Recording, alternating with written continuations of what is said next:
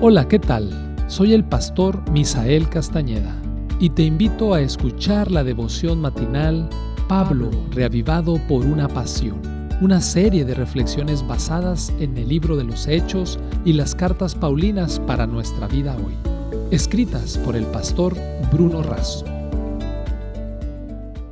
Apreciados amigos y hermanos, les saluda el pastor Francisco Soto con la reflexión matutina del día de hoy. Pablo reavivado por una pasión. El pasaje bíblico se encuentra en la carta a los Hebreos capítulo 9 versículo 15. Por eso, Cristo es mediador de un nuevo pacto, para que interviniendo muerte para la remisión de los pecados cometidos bajo el primer pacto, los llamados reciban la promesa de la herencia eterna. La Biblia del Predicador presenta el resumen que Pablo hace entre el pacto antiguo y el nuevo Así señala las insuficiencias del primero, porque es simbólico, terrenal y temporario. En contraste, destaca la suficiencia del nuevo pacto porque es completo, con Cristo presente. No es simbólico, sino real y encarnado, como sumo sacerdote de los bienes venideros.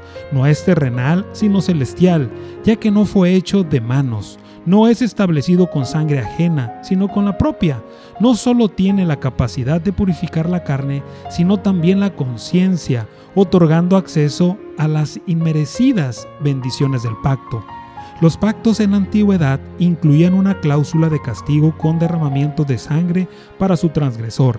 La muerte de Cristo, en sustitución del pacto infractor, redime de la muerte al pecador arrepentido e inaugura el segundo pacto, Posiblemente conozcas algo de Li Wenliang, un médico oftalmólogo del Hospital Central de Wuhan, quien fue el primero en advertir sobre el COVID-19, que tantas consecuencias dolorosas trajo y trae a toda la humanidad.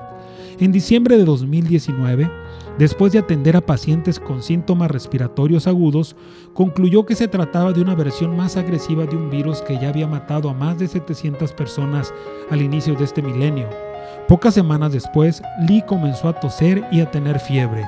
Fue internado.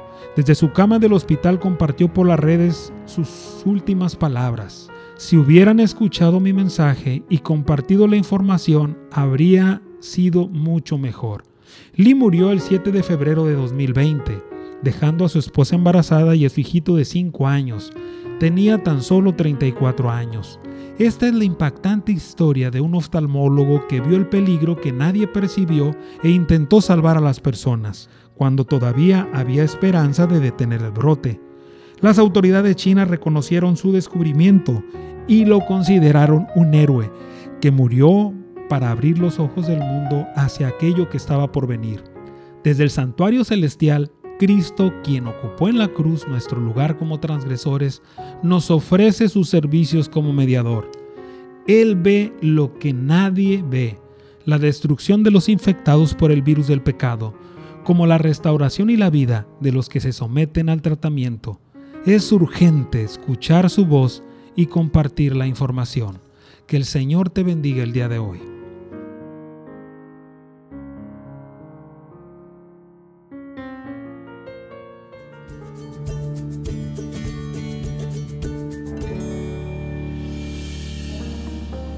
Esta fue una producción de la Iglesia Universitaria de Montemorelos en México.